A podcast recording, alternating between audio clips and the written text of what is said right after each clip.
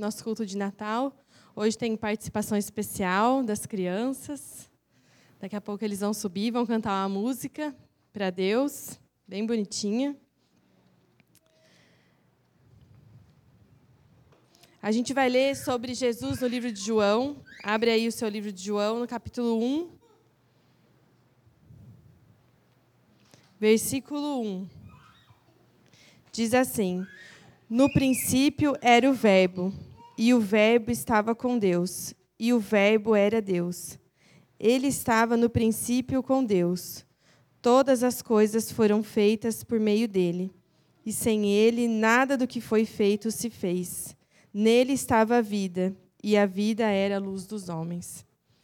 A gente está comemorando hoje o Natal, né, aqui com a nossa igreja, a nossa família da fé. E o Natal fala do nascimento do nosso Salvador. Né? E a Bíblia diz aqui em João que Jesus foi o cumprimento da palavra de Deus. Ele foi a personificação da palavra. Né? E tudo se fez por causa dele.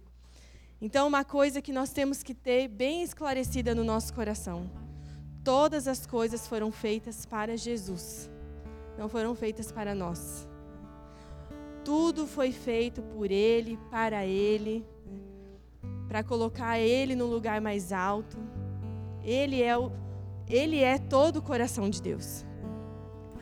E nós precisamos colocar Jesus no lugar certo. Ele é a pessoa mais importante desse relacionamento que nós temos com Deus. Ele é a parte mais importante, ele é a parte gloriosa. Nós somos apenas criatura. E mesmo assim, sem termos muito valor, mesmo tendo negado é, esse relacionamento íntimo com Deus lá no Éden, Ele nos deu Jesus, o nosso Salvador, para que nós pudéssemos, através de Jesus, entrarmos na presença de Deus confiadamente, sem medo de sermos fulminados. Ele é a nossa salvação. Ele nos salva de nós mesmos, ele nos salva do nosso desejo pecaminoso, ele nos salva do nosso orgulho, ele nos dá graça né, para melhorarmos, para sermos um pouquinho melhor. Ele é tudo que nós precisamos. E Deus sabia isso quando deu ele para gente. Ele é tudo que nós precisamos. Então hoje você tem que se alegrar porque você tem um Salvador. Você tem alguém que pagou o preço no seu lugar, que retirou de você toda a ira de Deus e te fez ser chamado filho de Deus. Hoje você pode entrar na presença de Deus por causa de Jesus. Ele é a pessoa mais importante. Tudo foi feito para Ele e nós devemos viver a nossa vida para Ele também. Ele nos ajuda a viver uma vida que glorifique o nome dele, que coloque ele no lugar mais alto. Vamos orar então? Senhor, nós te agradecemos, Pai, porque hoje nós estamos aqui para lembrar desse Jesus, desse menino Jesus, esse Salvador que nos foi enviado. Esse foi o maior presente, Pai, que nós recebemos. Esse caminho que o Senhor nos deu para seguir essa porta que o Senhor abriu para nós. Nós estávamos destinados, Senhor, à tua ira. Mas hoje nós recebemos salvação. Hoje podemos ser teus, teu amigo, Senhor. Podemos ouvir a tua voz. Podemos seguir na direção que a tua palavra aponta, porque Jesus nos deu graça para obedecer a tua palavra, Senhor. E hoje nós queremos declarar, Pai, que tudo que for feito aqui nessa igreja, que tudo seja por Ele e para Ele. Que tudo seja para exaltar o nome de Jesus. Nós reconhecemos, Pai, o que o Senhor fez por nós. Nós reconhecemos, Pai, a grande salvação que o Senhor nos deu. E nós queremos glorificar o nome de Jesus em tudo que nós fizemos. Nos ajuda, Senhor, a ser uma igreja que vive por Jesus e para Jesus e para fazer o nome de Jesus grande na terra. Em nome de Jesus.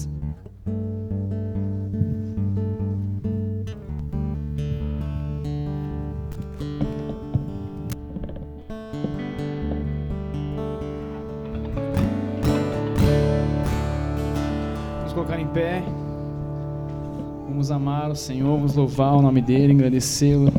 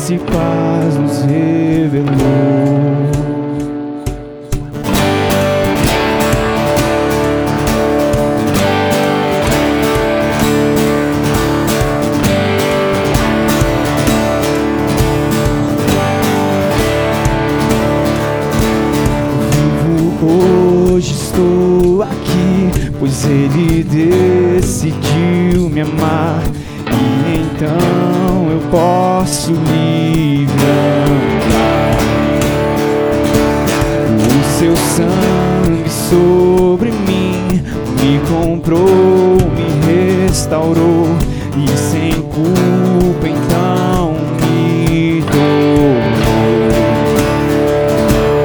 O passado já não mais tem poder, pois não.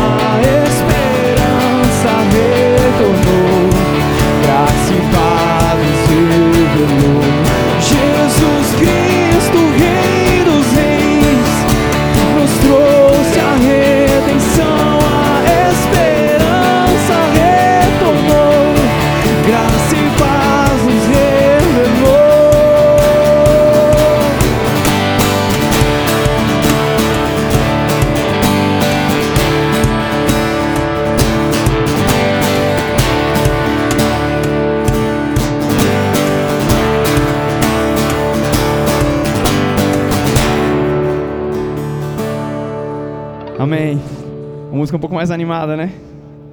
Mudar um pouco, né, gente?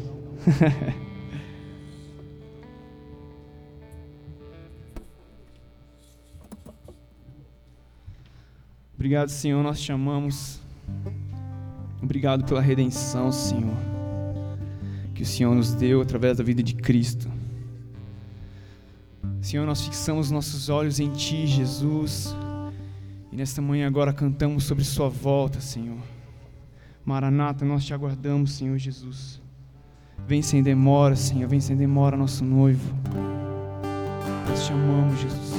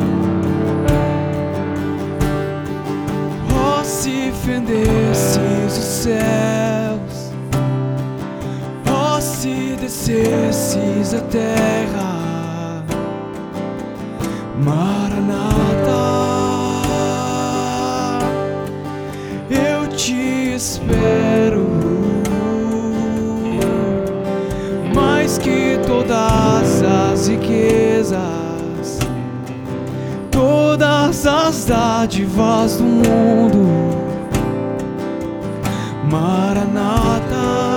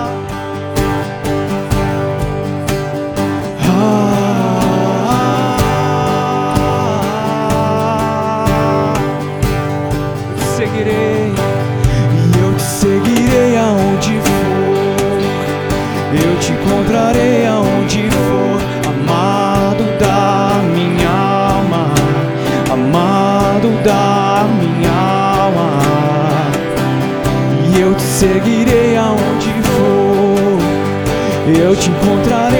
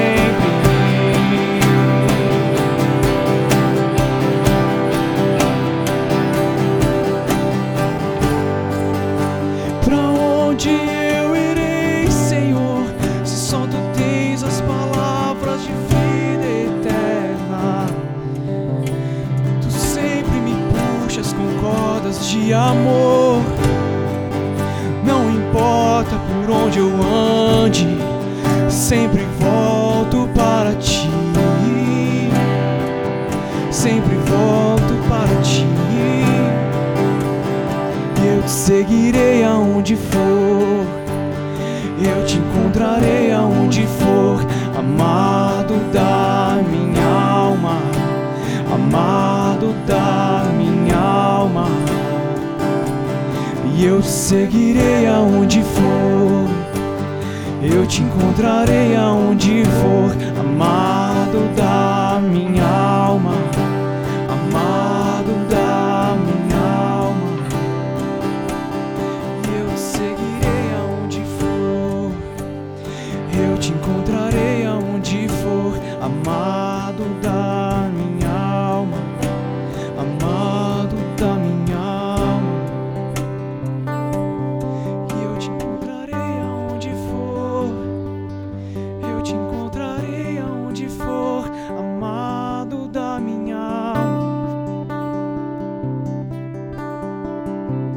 Jesus, nós amamos o teu nome, nós amamos a tua presença. Nós somos agradecidos pelo teu sacrifício em nosso lugar. Nós te agradecemos porque o Senhor se, se voltou para nós. Nessa manhã nós te damos todo louvor, toda honra, toda glória. Nós temos um coração agradecido. Nós te adoramos sobre todas as coisas. Nós queremos te seguir com todo o nosso coração. O Senhor tem o nosso coração nessa manhã. Nós nos lembramos de Ti mais do que todas as coisas. Amém. Amém. Você pode se assentar. Nesse momento nós vamos continuar as celebridades, as festividades de Natal. Nós temos a apresentação das crianças. Vamos dar uma salva de palmas para receber as nossas crianças.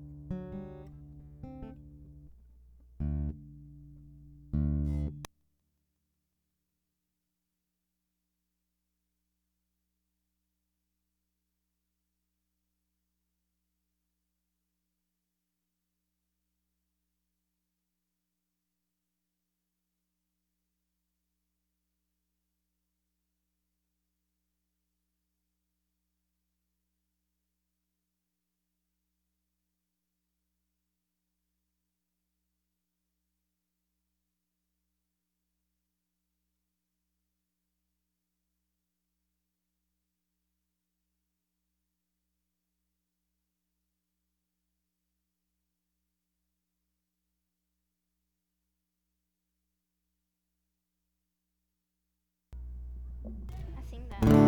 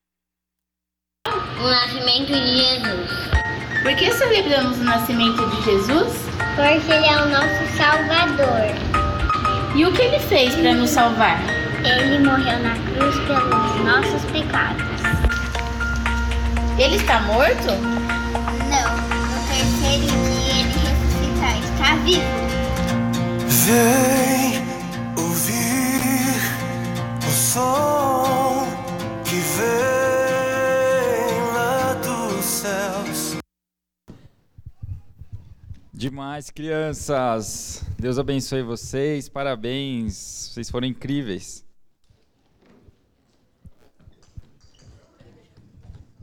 A gente agora vai continuar com a palavra, dando seguimento com a palavra de Deus. Quero é, deixar você à vontade que quiser adorar a Deus com as suas ofertas, com os seus dízimos, você pode fazer isso durante esse momento ou ao longo da mensagem. Quero agradecer também é, todos vocês que estão nos visitando, vocês que, que são de Valinho, de Vinhedo, de Argentina. A gente tem até visitantes da Argentina aqui, gente. Que coisa mais chique. Mas de verdade, obrigado pela visita de cada um de vocês. Que o Senhor abençoe vocês, que Ele fale com vocês nessa manhã e que essa manhã seja marcante. Quero fazer uma oração em favor da palavra. Nesse momento, nós vamos meditar um pouco no, na mensagem principal do Natal. Pai, em nome de Jesus, nós queremos é, continuar desfrutando da tua, da tua palavra, desfrutando da tua presença aqui.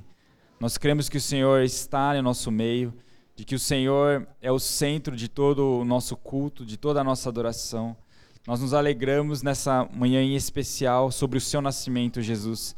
Por isso, oramos que o Senhor fale conosco enquanto nós meditamos nas Escrituras, que a tua palavra nos traga direção, nos traga cura, que ela seja suficiente para nós nessa manhã, em nome de Jesus.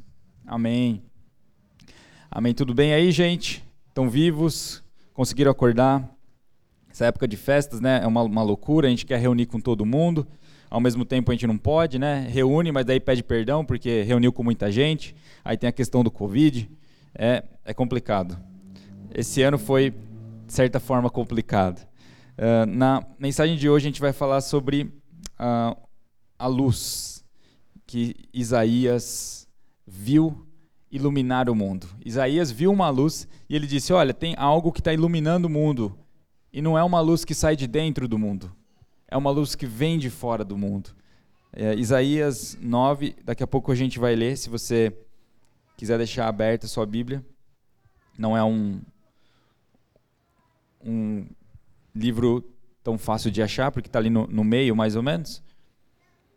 Bom, nessa época a gente vê então, várias luzes de Natal. Não sei se você colocou na sua casa. O orçamento estava meio reduzido esse ano, então acabei fazendo menos luzes.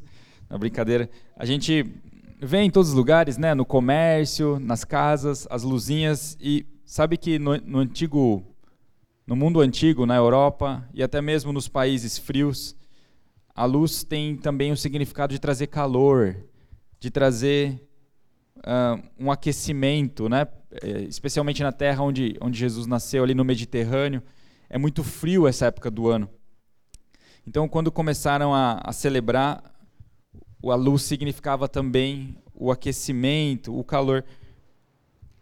Lá na, por falar em Europa e lugar frio, né, na, em Nova York, tem um jornal que se chama New York Times, talvez você já ouviu. Certa vez teve um anúncio, fazem alguns anos isso, mas esse jornal dizia o seguinte sobre, sobre o Natal. Tá? O sentido do Natal é que o amor triunfará e conseguiremos construir um mundo de união e paz. Então, esse foi um anúncio de um jornal norte-americano falando sobre o sentido do Natal. Se eu te perguntar qual seria o sentido do Natal, e esse jornal deu uma sugestão. Na nossa opinião, jornal New York Times, o sentido do Natal é que o amor triunfará e que conseguiremos construir um mundo de, de união e paz. Em outras palavras, parece que esse jornal estava sugerindo que é possível nós termos paz e justiça no mundo sem a luz de Jesus. Percebe que ele não citou Deus, não citou Jesus e falou que juntos, na força do nosso braço, nós podemos construir um mundo melhor. Isso, biblicamente, não está totalmente correto. Isso biblicamente está tirando Deus da jogada. E Isaías então traz luz sobre, sobre o que o Natal significa para nós.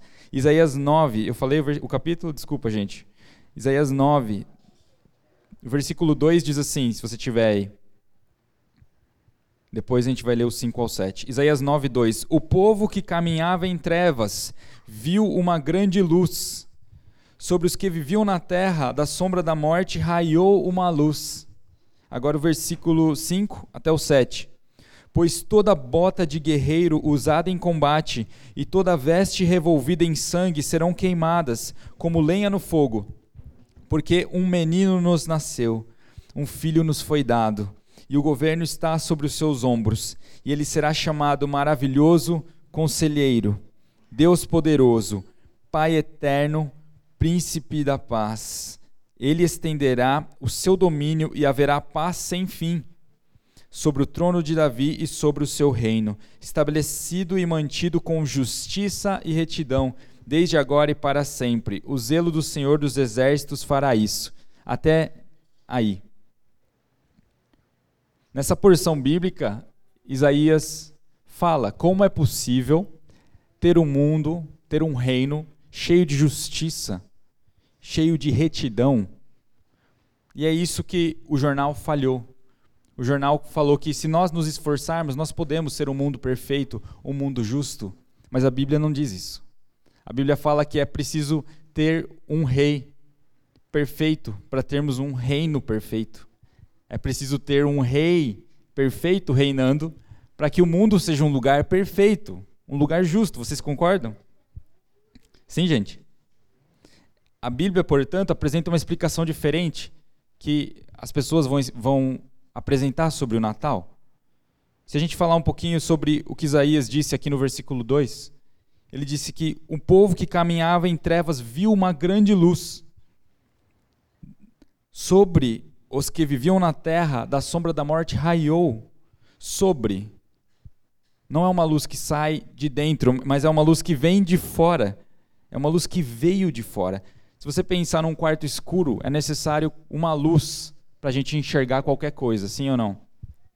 Essa semana mesmo meu filho inventou de querer tomar água às três da manhã, né? não sei se você sabe o que eu estou dizendo, e, e, de repente eu estava ainda preparando alguma coisa, esse horário, horário de médico é meio maluco, né? É meu, não é legal isso, tá gente? Não repito, não faço isso em casa, não fique acordado até as três. Mas de repente eu escuto um barulho, falei, caiu da cama. Né? E essa altura do campeonato eles não caem tanto da cama mais. Então eu subi correndo para ver o que tinha acontecido. Estava o Noah, fez arte, né? Ele acordou três da manhã e quis pegar um copo no quarto escuro, um copo cheio de água, catástrofe, né? Tava lagado o quarto quando eu entrei lá. Então eu tive que pegar e três da manhã fazer isso, porque num quarto escuro, se não tiver luz, a gente vai errar, a gente vai fazer bobagem. O mundo é um grande quarto escuro. O mundo espiritualmente está em trevas. Aliás, nós mesmos, nós mesmos, em nosso interior, estamos cheios de trevas. Nós somos pecadores por natureza, por essência. Lá em Marcos 7, 21, 23, Jesus estava ensinando os discípulos e falando: não adianta nada você querer mostrar que você é um cristão apenas exteriormente. Não adianta nada a gente apenas fingir que é cristão para os outros, ouvir bonitinho na igreja aos domingos e não ter o menor esforço em, em conhecer a Deus ao longo da semana. Assim a gente não vai conseguir ser a luz que Jesus é. Marcos 7, 21 diz assim: Pois do interior do coração dos homens. Marcos 7, 21. Pois do interior do coração dos homens vêm os maus pensamentos, as imoralidades sexuais, os roubos, os homicídios, os adultérios as cobiças, as maldades, o engano, a devassidão, a inveja, a calúnia, a arrogância e a insensatez. Todos esses males vêm de dentro e tornam o homem impuro. Você está vendo quantos pecados Jesus, palavras de Jesus, ele disse que estão dentro do nosso coração?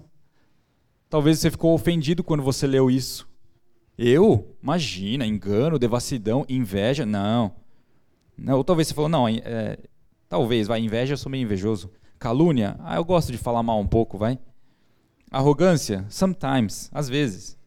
Mas imoralidade sexual, roubo, homicídio, quem é Jesus para falar de mim? A palavra de Deus nos ofende, mas a palavra de Deus nos afia. Ela nos corta para nos transformar. O mesmo Deus que bate é o Deus que cura. É o Deus que nos transforma, que nos ama. Ele disse isso para uma raça uma raça, para uma espécie de religiosos da época, que queriam apenas exteriormente mostrar que eram santos, que eram de Deus, mas por dentro eles não estavam, sim, não estavam inclinados a amar o Senhor. Eles não queriam de fato brilhar a luz de Jesus. Nós precisamos, esse mundo precisa desesperadamente de algo, que Jesus nos purifique, que Ele tire a escuridão de nós. Nós precisamos, gente. Se você falar, mas por que nós somos assim? Eu não nasço perfeito? Eu não nasço inocente? Não. Nós não nascemos inocente por causa da raiz do sofrimento humano, por causa do nosso da herança do pecado. Nós temos os nossos os nossos referenciais de, de humanidade seria Adão e Eva. Eles começaram todas as coisas. Deus começou o projeto do homem com eles, simbolicamente com eles. E eles erraram. E porque eles erraram, nós temos essa essência de pecado. Agora, o que esse pecado fez? Esse pecado não apenas separou você de Deus, mas separou eu de você.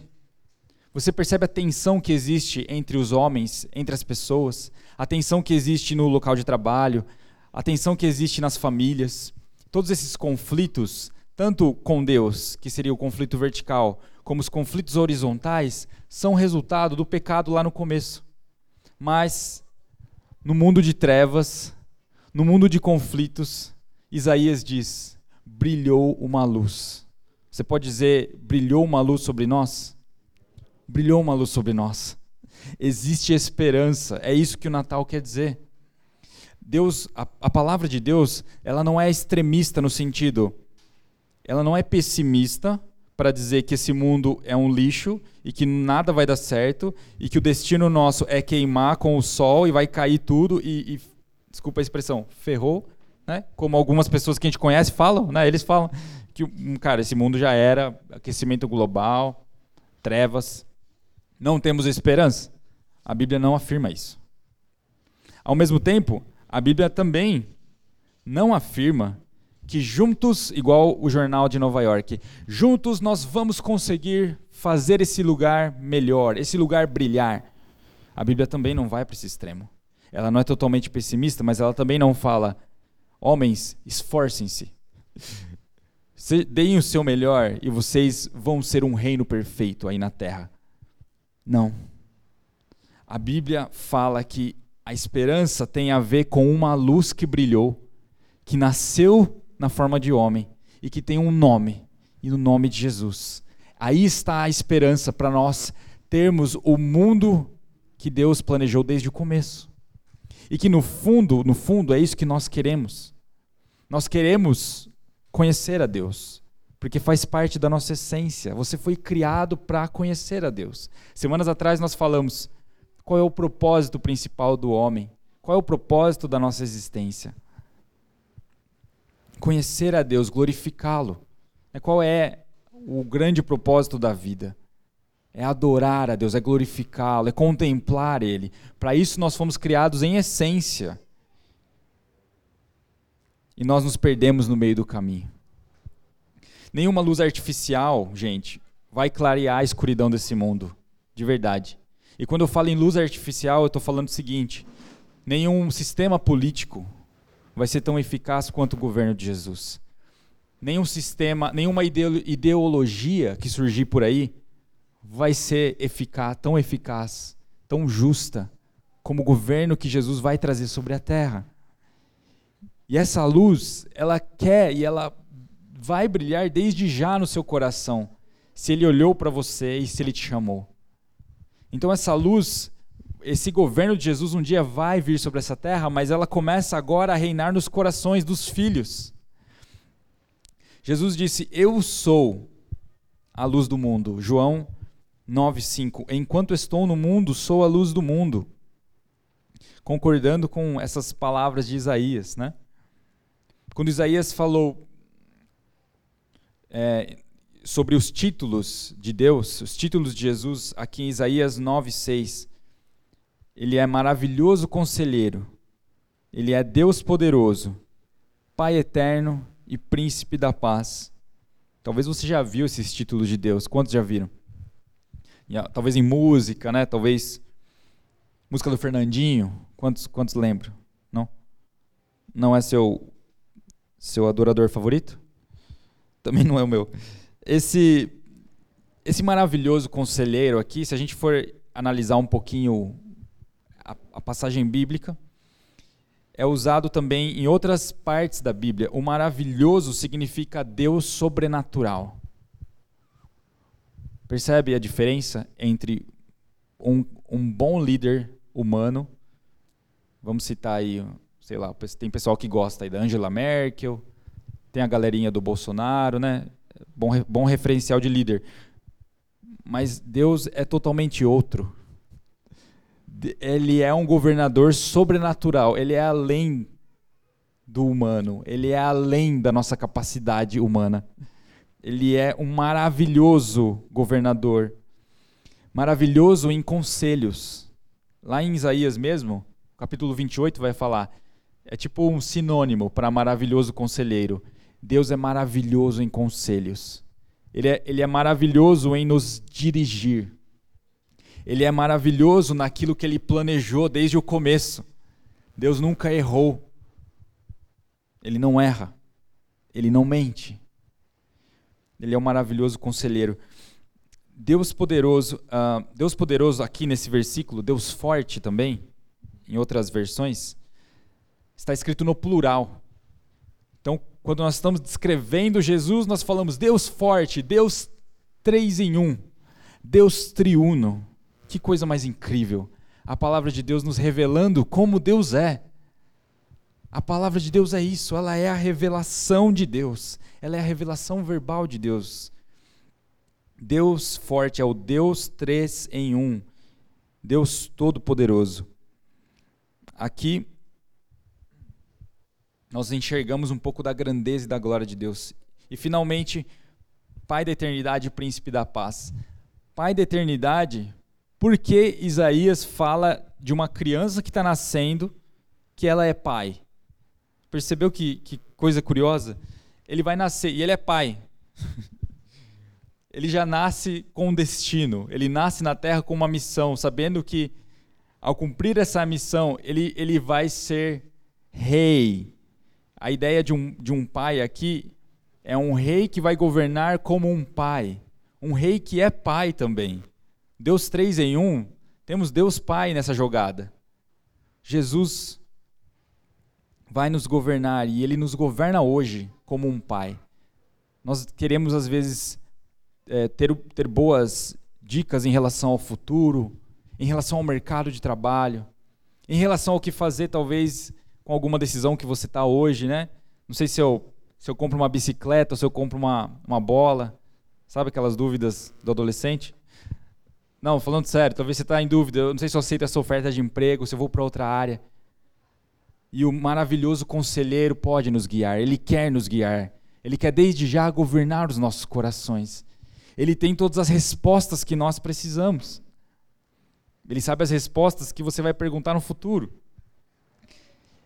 ele é o príncipe da paz, e o termo da palavra paz aqui no original hebraico significa literalmente paz e tranquilidade e também prosperidade. Curioso. Shalom, já ouviu?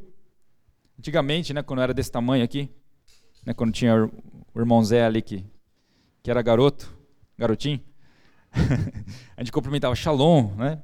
Era comum a gente usar outras palavras antigamente na igreja. Né? Paz Senhor, irmão. Shalom, né? Hoje é tudo bem, oi, né? A gente deu uma atualizada, talvez, na linguagem, para não assustar as pessoas, né? Shalom, mas significa, shalom significa que ele é o príncipe de shalom, ele é o príncipe da paz. Ele é o príncipe que te enche com uma paz que excede todo entendimento. Deus nos dá uma paz, mesmo no meio da tempestade você pode ter paz porque Ele está com você, Ele te guarda, Ele é fiel. Ele é o príncipe que dá paz, Ele te dá tranquilidade. Inexplicável. E Ele é um Deus que nos prospera, a maneira dele. Quando a gente fala em Deus que nos prospera, a gente fica com a tendência, oba, Deus vai me enriquecer. Né, a gente já pensa na, naquele barulhinho, tim-tim, né, o dinheiro caindo lá na nossa conta. Não está falando dessa prosperidade.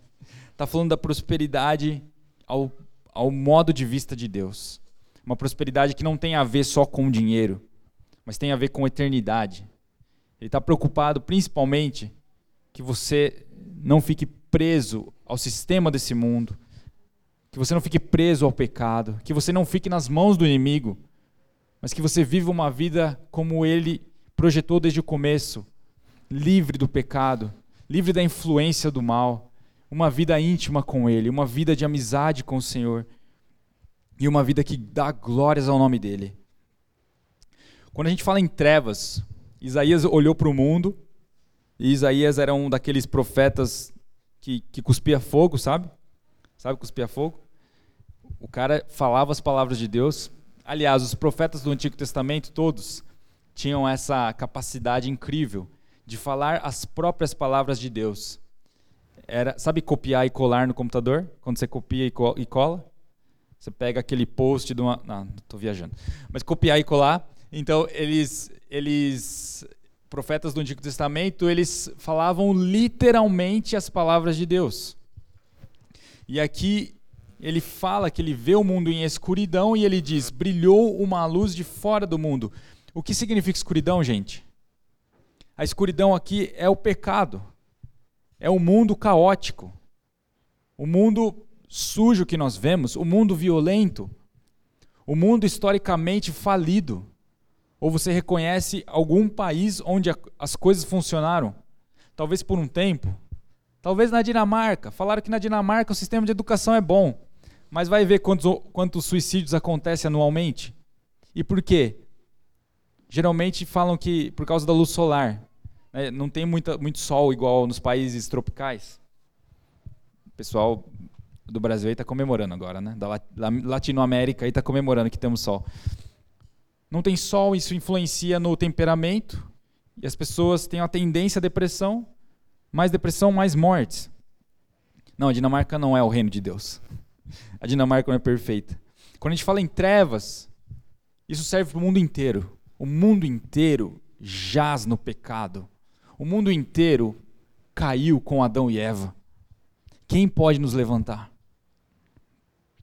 Quando a gente fala em trevas, então, a gente lembra das, das situações do mundo atual. A gente vê uma pandemia assolando milhares, milhões, pessoas com medo, pessoas em pânico. A gente vê a, a, a morte realmente batendo na porta, aqui na cidade. Pessoas morrendo devido a essa pandemia. Será que o nosso Deus não fez nada a respeito? Será que ele não pode fazer nada a respeito? Será que o mundo é como um, um, caminhão desgovernado descendo aquela avenida e ninguém pode fazer nada a respeito? Me fala, gente. Será que Deus aprovou tudo o que aconteceu nesse mundo, nesse ano? Será que ele aprovou o que aconteceu ali na, na década de, de 40, 50, quando aconteceu o Holocausto, a Segunda Guerra Mundial? Se você assistir qualquer filme, você fica horrorizado. Você fala, como pode o ser humano fazer isso com outro? E a gente vê aí o pecado brotando de dentro. A maldade brota de dentro do ser humano. Nós precisamos que alguém nos ilumine. E a única luz que pode nos iluminar é a luz de Jesus. É a luz que Isaías profetizou. É isso o que a Bíblia fala sobre o Natal. A Bíblia não concorda com o jornal dizendo: Isso, se esforcem que vocês vão conseguir. Não, a Bíblia fala: a gente precisa de ajuda. A gente precisa de graça. C.S. Lewis fala o seguinte sobre o Natal e sobre a chegada de Jesus na Terra um famoso teólogo do século 20. Deus desce para tornar a subir e trazer consigo o mundo inteiro em ruínas. Deus desce e, para tornar a subir e trazer consigo o mundo inteiro em ruínas. Quando a gente fala em, em luz, a gente tem que pensar no sol. Isaías aqui em outras, outras passagens, vai se referir à luz de Deus como um sol. Aliás, ele é como ele brilha como o sol da justiça, né? A face dele brilha como o sol. É Apocalipse que diz isso? Sim, especialistas em Apocalipse, universitários, que a face dele brilha como o sol da justiça, sim. E quando a gente pensa em sol, o que que o sol? Vou citar três coisas sobre o sol. O sol nos dá vida, ele ilumina. O sol nos mostra as coisas como elas realmente são. Né? Se, o, se o Noah tivesse um sol no quarto, ele não teria feito a bagunça que ele fez no quarto dele. Se o sol, mais uma coisa, é belo de ser admirado, o sol é assustadoramente bonito. Falando dos, que o sol dá vida, você sabia que as plantas vivem por causa da luz? Sim, quantos sabiam disso? Já estudou fotossíntese? Pulou essa aula? Faltou? Mas se, se não fosse o sol, as plantas não viveriam. E se o sol se apagasse de repente, nós iríamos congelar nessa terra. Você sabia disso? Tem alguns filmes apocalípticos que mostram isso, que o sol sumiu e de repente a terra virou um lugar congelado. Era do gelo, cinco. Da mesma forma que o sol traz vida e que o sol nos aquece, aquece esse mundo, nós não podemos viver longe de Deus. A luz de Deus precisa brilhar em nós.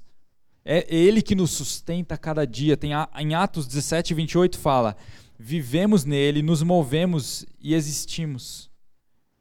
Sem Deus, para onde nós iremos? Como nós cantamos nessa manhã. Sem as tuas palavras, para onde eu irei? Qual seria o meu propósito nessa vida? Luz, o sol, Jesus é como ele brilha como esse sol que nos traz uma vida verdadeira, um propósito verdadeiro para o qual viver. A vida está somente nele. Essa é a grande verdade que o jornal de Nova York não quis assumir. Que a vida verdadeira está em Jesus. Lá em Jeremias 17, 5 ao 8, fala um pouco sobre isso. Jeremias 17, 5 ao 8 diz assim: Assim diz o Senhor: Maldito é o homem que confia nos homens, que faz da humanidade mortal a sua força, mas cujo coração se afasta do Senhor. Ele será como um arbusto no deserto. Não verá quando vier algum bem. Habitará nos lugares áridos do deserto, numa terra salgada onde não vive ninguém. Mas bendito é o homem cuja confiança está no Senhor, cuja confiança nele está. Ele será como uma árvore plantada junto às águas, e que estende as suas raízes para o ribeiro. Ela não temerá quando chegar o calor, porque as suas folhas estarão sempre verdes. Não ficará ansiosa no ano da seca, nem deixará de dar fruto. Bendito é o homem que confia no Senhor. Bendito é você que confia no Senhor, que não confia apenas na força do seu braço. O sol nos mostra as coisas como elas realmente são. O sol mostra a verdade. Se você pegar uma, uma rua e dirigir sem com o farol desligado à noite, o que, que vai acontecer? Vai dar problema. Alguém vai bater em você ou você não vai enxergar alguma coisa. Da mesma forma, viver nessa vida, nós precisamos viver nessa vida com a luz da palavra de Deus. Salmo 119 fala que ela é luz para o nosso caminho, ela é lâmpada para os nossos pés. Com certeza nós vamos bater muito menos a cabeça, nós vamos errar muito menos se nós tivermos a palavra de Deus como um farol para as, nossas decisões. Ela tem que ser a bússola moral da nossa casa. Ela tem que ser o que nos guia nessa vida. Terceira característica do sol, ele é belo. Ele é assustadoramente belo. Ele lembra vida, lembra alegria.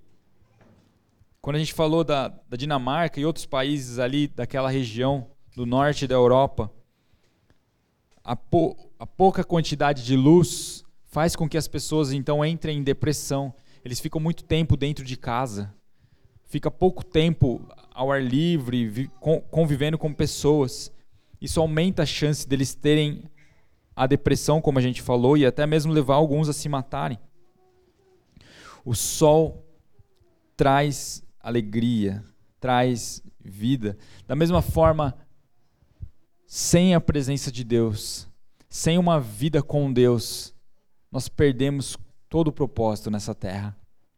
Os, um grande é, pai da igreja, Agostinho, disse o seguinte: Nosso coração não tem sossego até encontrar descanso em Ti.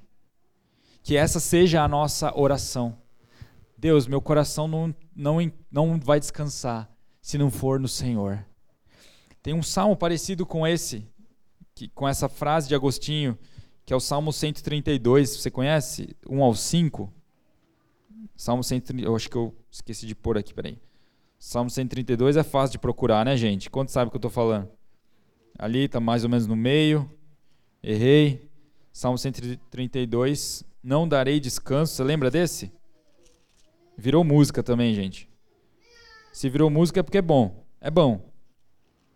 Não, né? A palavra de Deus é, é boa, ela é perfeita. 132, 1 ao 5 diz: Senhor, lembra-te de Davi das dificuldades que enfrentou. Ele fez um voto ao poderoso de Jacó: Não entrarei na minha tenda e não me deitarei no meu leito. Não permitirei que os meus olhos peguem no sono, nem que as minhas pálpebras descansem, enquanto não encontrar um lugar para o Senhor, uma habitação para o poderoso de Jacó. Incrível. Que essa seja a nossa oração. Deus, eu reconheço que só com as minhas forças eu não vou conseguir ter uma vida de sucesso. Eu reconheço que esse mundo não vai chegar em lugar nenhum se não tiver a bênção de Deus e o governo de Deus. Para finalizar, a graça, essa luz, só pode ser recebida pela graça. Essa luz nós não produzimos. A luz veio de fora. A luz não, veio da, da, mente de um homem.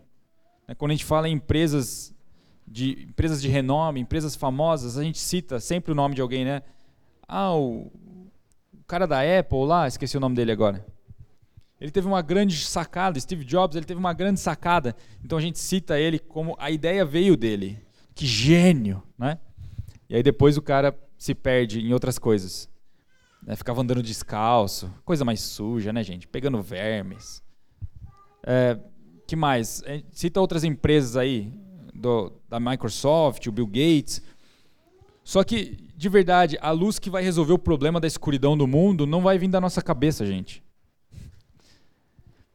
Ter sucesso do ponto de vista cristão vai ter que vai exigir mais do que a sua capacidade. Não basta você planejar a sua vida, planejar financeiramente até 2080. Aí vai dar tudo certo, cara. Se eu tiver essa, esse colchão financeiro, as coisas vão vai bombar, minha vida vai estar tá top. Não. Não, porque simplesmente você pode perder tudo da noite para o dia. Você pode perder até a sua saúde da noite para o dia. E o que, que a gente vai fazer com o colchãozinho? Com o colchão do tio Patinhas? Percebe que a gente coloca a nossa esperança em falsos deuses? A gente coloca a nossa esperança em ídolos e a gente acha que eles vão nos salvar. A gente acha que esses ídolos vão ser a luz que vai iluminar a nossa escuridão. E não é isso. Não é isso que Isaías estava vendo. Isaías falou: a luz tem que vir de fora, e a luz veio. Então o problema para a pandemia já veio, o problema para o caos do mundo já veio, na forma de Deus, Jesus, homem, Deus, homem, que veio nos trazer esperança e ele cumpriu a missão dele. E nós podemos apenas reconhecer isso. Agora, o nosso papel qual é? Para que essa luz brilhe em nossa vida, em nossa vida. Se ele olhou para você, eu digo para você, ele iluminou você. Se você ouve a mensagem do evangelho e você tem vontade de conhecer esse Deus, é porque essa luz está brilhando justamente agora sobre você desde o primeiro momento em que você ouviu a mensagem de salvação, em que você ouviu que Jesus fez algo a respeito da sua escuridão. Ele fez algo a respeito da sua condição. Sem Deus nós éramos perdidos, estávamos perdidos. C.S. Lewis fala assim sobre a nossa condição. Ele compara a nossa condição na terra e a chegada de Jesus da seguinte forma: Jesus veio para a terra assim como um mergulhador mergulha novamente na profundidade do oceano, procurando resgatar ali algo que para ele é muito precioso. Isso está no livro Milagres, de 1947 dele. Então nós estamos na nossa escuridão, nós estamos cheirando mal, nós estamos lá vulneráveis a predadores com, com a cabeça prêmio, com um pé já no inferno, talvez com os dois pés, né, às vezes. E Jesus olha para a gente como um mergulhador e vai atrás de nós. E ele fala: Porque vocês são preciosos para mim, eu quero vocês de volta. E eu me entrego por vocês. E ele oferece um tipo de amor por nós que ninguém, ninguém poderá oferecer. O que Jesus nos oferece é um tipo de amor único, de 1 Coríntios 13. Ele nos oferece um amor que tudo sofre. Quando você tem um casamento humano, ainda bem, né? Ninguém é casado com ET aqui. Você sabe o que significa esperar. Homens, sabe o que significa esperar? O amor que tudo sofre, que tudo espera.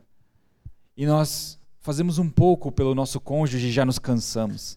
Ah, eu fico fazendo tudo por você, fico só servindo nessa casa. Talvez você falou essa semana igual eu. e a gente esquece de ver o que o outro tem feito nos bastidores. A gente esquece de ver o que o outro também abriu mão de muita coisa para estar com a gente, que tem suportado muita coisa.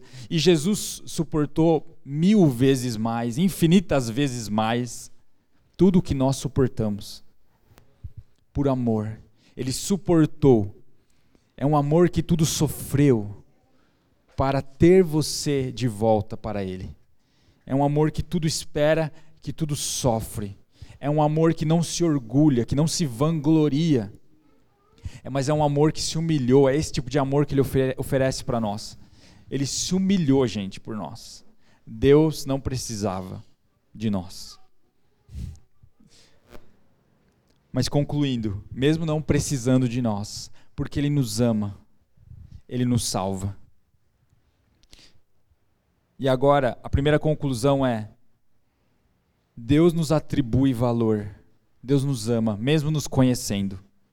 Ele nos amou mesmo quando éramos pecadores. Segunda conclusão: Deus espera que esse mundo se volte para a verdadeira luz. Que o mundo não se volte apenas para Ele no Natal, mas que o mundo se volte de verdade para Ele. Assim como vocês têm buscado se voltar a Ele, vocês não veem na isso, vocês não colocam a esperança apenas na força do seu braço, apenas no dinheiro. Vocês colocam a, a esperança em Deus e no que Ele fez por vocês. E o terceiro, ah, o segundo ainda, segunda conclusão. Você reconhece que essa luz deve ser recebida pela graça. Nós somos aceitos diante de Deus apenas pela graça. O que nos torna aceitos diante dele não é a nossa performance. Por mais que isso pareça legal. Pareça legal é, é, parece legal ter uma performance cristã, ter uma moral cristã.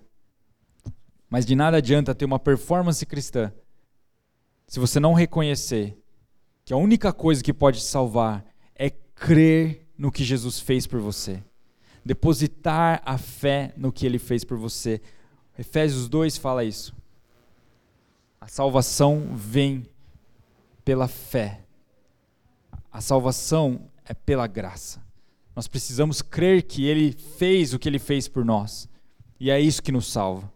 E agora que você recebeu essa luz, você precisa deve, deve andar como ele andou. João fala isso.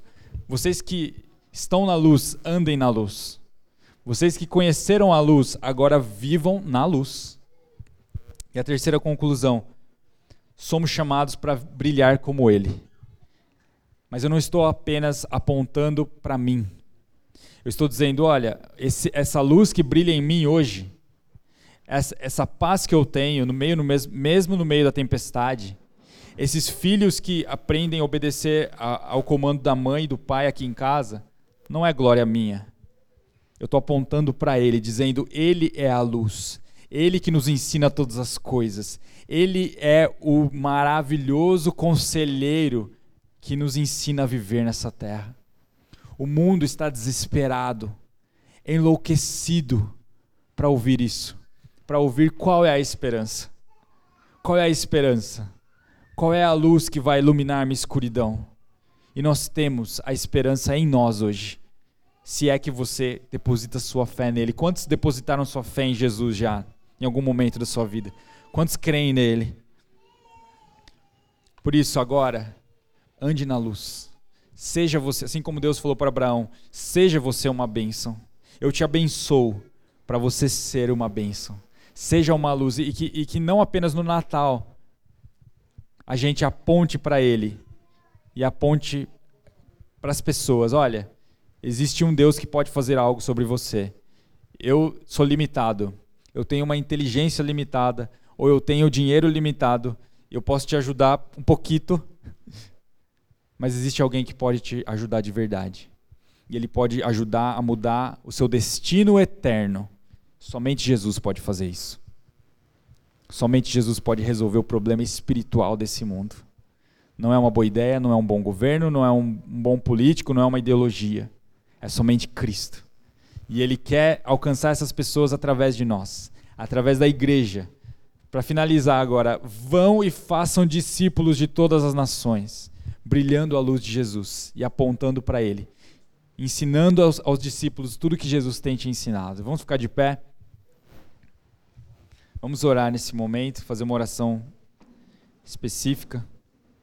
Queria chamar o Abner, o Diogo também, me ajudar. Pai, em nome de Jesus, peço que o Senhor nos ajude a, a confiarmos em Ti de todo o coração. Eu oro para que o Senhor nos ajude a brilharmos a Tua luz, nos ajuda a sermos é, como, como faróis também que apontam para a tua glória, Senhor. Nós reconhecemos que estamos em trevas, estamos em escuridão, mas reconhecemos que o Senhor fez algo a nosso respeito e por isso nós somos agradecidos. Eu oro, Senhor, libera sobre nós essa luz poderosa, libera o poder do Teu Espírito Santo, que nos capacita a sermos assim como Isaías e Jeremias foram profetas que anunciam a tua palavra, que falam o que está no coração de Deus, que também ensinam e aconselham, discipulam as pessoas, que as famílias sejam transformadas, Senhor, pela luz que, que o Senhor brilhou sobre nós. Nós somos agradecidos por essa luz. Senhor, nos ensina a ser essa luz em todos os locais onde o Senhor nos coloca sua palavra diz que o Senhor não, não esconde a luz, mas que o Senhor a coloca em um lugar para iluminar. Senhor nos ensina a ser nos nossos trabalhos, nas nossas casas, nas nossas famílias, Pai. Nos ensina a ser, a proclamar o Evangelho, o Evangelho da cruz de Cristo. E nos ensina também, Senhor, a reproduzir, a, a colocar todos os frutos do Espírito, Senhor Pai, a levar paz, a levar mansidão, a levar justiça, Senhor, em todos os lugares onde for. Tua palavra diz que o seu reino é paz, justiça e alegria, e nos ensina a ser, a levar a luz do seu reino, onde nós estivermos, Pai. Nos dê graça para isso, porque nós sabemos que nós não conseguimos, nós não somos capazes de fazer nas nossas próprias forças, Pai. Nós contamos com a sua graça. Papai, nós te agradecemos por essa luz, nós te agradecemos por Cristo em nós, Senhor. Te agradecemos pelo acesso que o Senhor tem nos dado. E peço, Senhor, um coração grato, que nossa comunidade tenha um coração grato, que a gratidão reine em nossos corações, que a gente sempre se lembre de, de tudo que Cristo fez na cruz por nós e faz por nós nos dias de hoje Obrigado, Senhor, por cada bênção, por cada milagre, por cada vez que, que o Senhor interveio em nossas vidas. Que o Senhor traga à mente de todos nós agora, Senhor, tudo que, o que pedimos, o que foi feito, para que a gratidão reine em nosso coração. Em nome de Jesus eu peço, troque em nosso coração, coloque um coração de gratidão em nós, papai. Em nome de Jesus. É isso, gente. Tem mais algum anúncio?